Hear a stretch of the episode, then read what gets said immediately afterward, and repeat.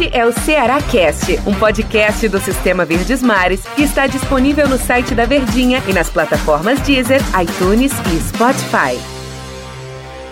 Fala galera, tudo bem? Chegando com o nosso Ceará Cast, hora da gente trazer as notícias, conversar sobre as informações do Vozão. Todo dia a gente está aqui batendo esse papo para você nos acompanhar, como a Vintinha nos anuncia, né?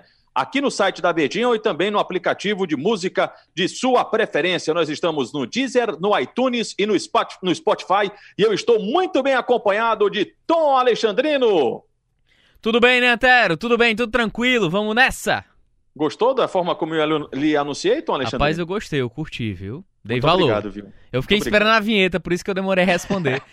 Tom Alexandrino, tudo bem. sem vinheta, diga-me uma coisa: o Ceará enfrenta o Atlético Goianiense. O Atlético estava na Série B do ano passado, time que está retornando consequentemente à Série A, o time que está chegando outra vez para a Série A do Campeonato Brasileiro. E aí o Ceará vai enfrentar, porque assim, quando a gente. O Ceará está há três anos, né? Na Série A consecutivo. Hum. Ganhou a Copa do Nordeste, está na próxima fase da Copa do Brasil, está na quarta fase. E aí, quando você pega, enfrenta uma equipe que está saindo da Série B do Campeonato Brasileiro, vindo para a Série A, dá aquela sensação de superioridade.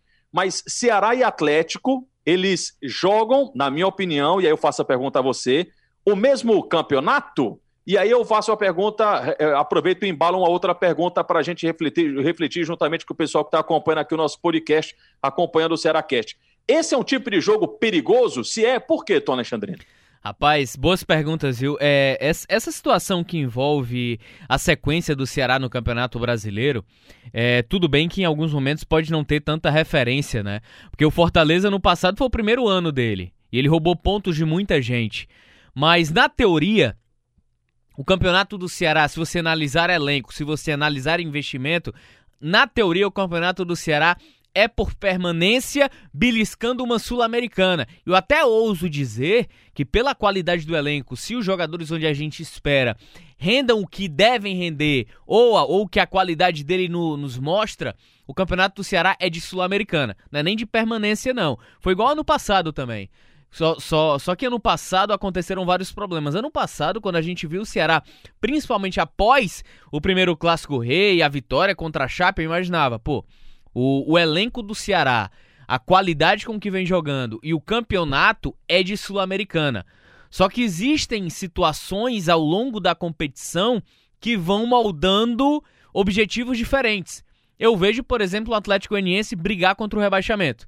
Daí eu já não vejo que seja o mesmo campeonato do Ceará, por mais que a gente se resguarde pelos anos anteriores, onde se depositou muitas expectativas e que a frustração foi maior ainda. Então, o campeonato do Ceará, na minha visão, pela qualidade do elenco, pela continuidade de trabalho, é por permanência e se sobrar uma melhora do que a gente espera, é por Sul-Americana. Então o Atlético Goianiense é um, um- um adversário perigoso, porque a gente coloca aquela responsabilidade, a gente taxa a responsabilidade e até de certa forma a obrigação do Ceará vencer por ser uma equipe melhor, por vir com menos problemas do que o próprio Atlético Goianiense, onde o Mancini, que é o treinador da equipe do Atlético, tá balançando no cargo. Uma derrota pode significar mais uma queda de treinador no Campeonato Brasileiro, mas ao mesmo tempo essa obrigação pode entrar como um peso sobre os ombros dos jogadores do Ceará para dentro da partida.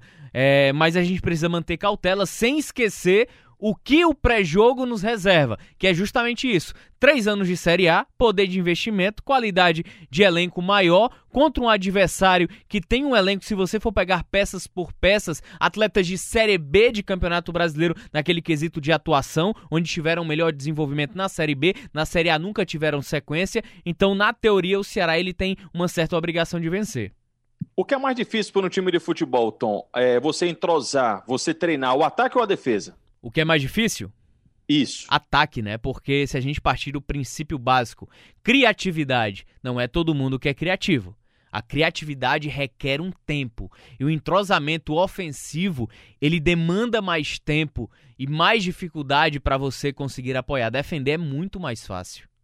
O ataque do Ceará acho que está funcionando bem, né? Tanto que no jogo passado marcou quatro gols, né, Tony Alexandrino? Tem aí o Clebão que está sendo é, cogitado, sondado, cobiçado por outras equipes. Acho que a situação no ataque do Ceará, embora a gente ainda cobre, em outros podcasts a gente falou sobre isso, né, Tom? De que algumas peças, individuais, individu algumas peças individuais do ataque do Ceará, principalmente dos lados, eles precisam render um pouquinho mais. Mas é aquela história, assim, não tem muito para onde a gente correr com relação ao ataque. As peças estão ali, os jogadores estão ali. Por exemplo, o Clebão joga contra o Atlético não tem outro jogador que possa fazer sombra a ele.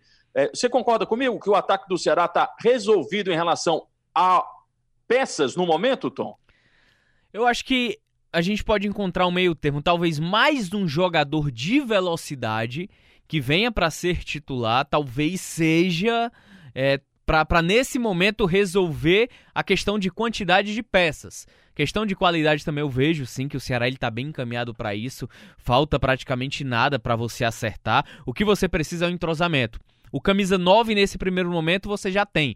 Você a princípio resolveu aquela lacuna que se rasteja desde a saída do Arthur Cabral, lá após aquele Campeonato Brasileiro da Série A de 2018. Diante de um Ceará que se a gente for pegar como retrospecto até o jogo contra o Vitória, foi um jogo atípico, um jogo diferente, em que você teve mais campo para jogar, onde você não teve que é, derrubar a defesa adversária como foi a dificuldade do Ceará contra o Vasco. O Vasco deu a bola para o Ceará naquele jogo. Bora, criem. Vamos ver em que ponto de apoio tá o Ceará. Para jogar contra equipes que se comportam como vitória, tá ok. Mas para ter o domínio do jogo em qualquer circunstância, para ter o protagonismo, a vocação ofensiva, ainda falta um pouquinho. Eiton, você e todo mundo que está acompanhando aqui o nosso Ceará Cast, dá só uma pausa que eu volto já para esse assunto. Eu queria só abrir um parênteses Eita. aqui, que a gente citou o Clebão, né? E aí tem esse interesse do time do Grêmio. A oferta, segundo o Ceará falou, né, o presidente Robson disse que oficialmente não chegou na casa ali dos 15 milhões. Eu acho que você é, é o contrário, mas eu já vou dizendo, viu, Tom? Se realmente for assim a negociação, 15 milhões, sei que tem muita coisa para se resolver ainda com relação aos 15% do Ceará, do Ferroviário. Aí o Ceará ficaria ainda com 40% do passe desse jogador que se transferia lá para o Grêmio. Você percebeu que eu usei sempre na condicional, do talvez, se transferia, vou coloquei sempre na condicional. Eu acho que você, acho que é contrário, né? Se realmente isso acontecesse. Eu, eu, eu acho que eu embarcaria nessa, viu, Tom Alexandrino? Eu acho que seria uma valorização em dois meses é. absurda e o Ceará teria a maior contratação da história do futebol cearense, seja de compra ou de venda. Você como Clebão ou como Robson de Castro?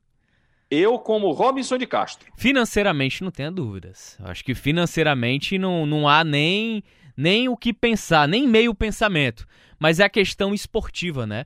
Onde é que você vai encontrar reposição ao Clebão? Primeiro que você não tem imediato um substituto. Se Clebão não joga, tudo bem que tem o Rafael Sobis, mas ainda não é aquele jogador. Eu vejo o Rafael Sobis hoje, para substituir o Clebão, muito mais como substituição, longe de ser reposição. Então, na questão esportiva, você vender por 15, uma valorização de dois meses, se você realmente acredita no potencial do jogador, esses 15 eles podem dobrar ou triplicar na próxima janela se tiver uma efetividade de campeonato brasileiro. Se ele continuar nesse embalo, os 15 milhões que valem hoje aumentam para 30 no final da temporada, até mesmo agora em outubro quando se abre a janela de transferência internacional ou em dezembro. Se a valorização ela tá sendo grande agora, eu acho que valeria muito mais, a depender também do que o atleta quer. Tem que pensar no que o atleta quer. Não adianta o Robson pensar, ah, cara, financeiramente é bom, mas esportivamente eu vou perder. Eu prefiro ficar com o jogador e não negociar. Como o caso aconteceu com o Everson em relação ao Santos. O Everson chegou a treinar em separado no Ceará. Então tem que ver também, primeiro ponto, o que o atleta quer.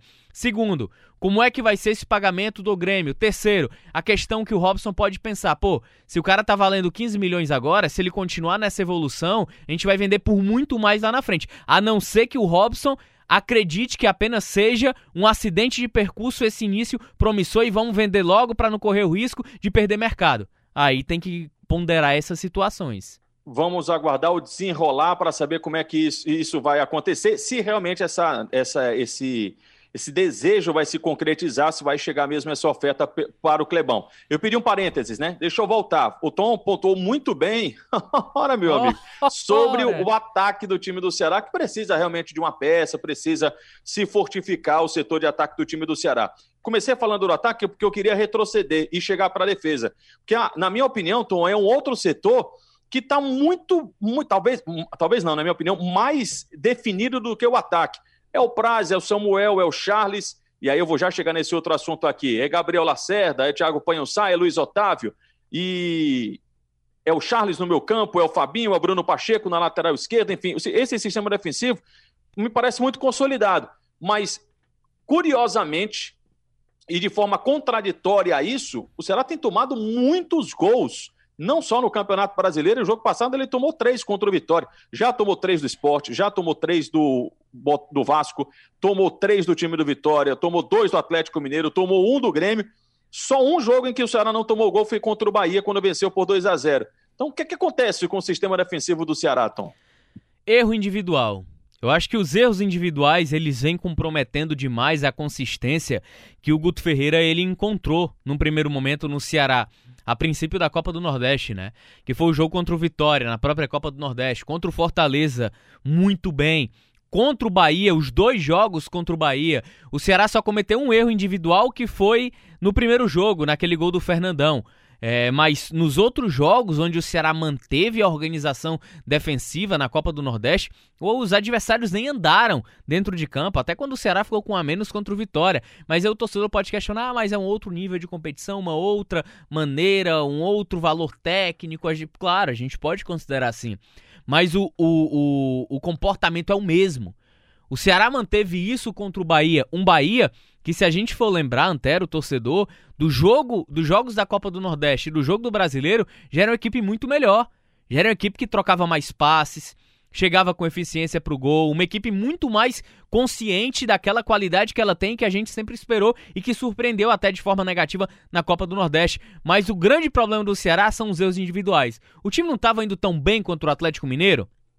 Até o pênalti em cima do Marrone, ali é erro individual. Não precisava daquele puxão. Por mais que o Marrone tenha valorizado, o puxão ele é muito notório. Então acaba abrindo toda a casinha do Ceará. Contra o Vasco. O Vasco deu a bola para o Ceará para o Ceará tentar atacar, não conseguiu com eficiência. O Vasco não ameaçou o Ceará porque não conseguia. E aí, no erro individual do Luiz Otávio, comprometeu todo o sistema do Ceará, onde ele tira naquele jogo Charles para colocar o Rafael Sobes, deixa só o Fabinho como único volante. Aí erra, leva o segundo gol de contra-ataque, leva o terceiro gol de contra-ataque aí é fatura liquidada contra o Bahia. Voltou a ser aquela equipe da Copa do Nordeste, que até então ele não tinha tido oportunidades de repetir aquela escalação campeã da Copa do Nordeste. Então, eu acho que se o Ceará acertar diminuir o índice de erros individuais, que é o que aconteceu também contra o Vitória, ele melhora demais um sistema que, na minha visão, é o mais equilibrado do trabalho do Guto Ferreira. Para a gente fechar aqui o nosso Seracast de hoje, você tá, a gente está falando de sistema defensivo e você está falando de individualidade. Você iria contra o Atlético de Gabriel Lacerda ou de Thiago Panhussá? Panhussá tem mais cancha, é experiente. Iria de Panhussá se ele tivesse decidido pelo Panhussá contra o Vitória. Eu acho que a partir do momento em que ele decide em uma partida eliminatória de Copa do Brasil, por uma, se for uma, apenas uma decisão técnica pelo Gabriel Lacerda, eu acho que a melhor opção é ele manter, não tem para que ele mudar, né? Se é um garoto que vem crescendo, amadurecendo, e se ele ganhou essa moral para um, um jogo tão difícil contra o Vitória, que era jogo eliminatório, por que tirar agora o Lacerda para colocar o Panhussá? Se a decisão tiver sido técnica. Se a decisão tiver física, for física, a gente entende, mas técnica não tem para que tirar o Lacerda agora. Tom, obrigado pela companhia. Até a próxima. Valeu, valeu. Grande abraço. Valeu, valeu. Obrigado a todo mundo que acompanhou o nosso Cearacast. Até amanhã. Este é o Ceará Cast, um podcast do Sistema Verdes Mares que está disponível no site da Verdinha e nas plataformas Deezer, iTunes e Spotify.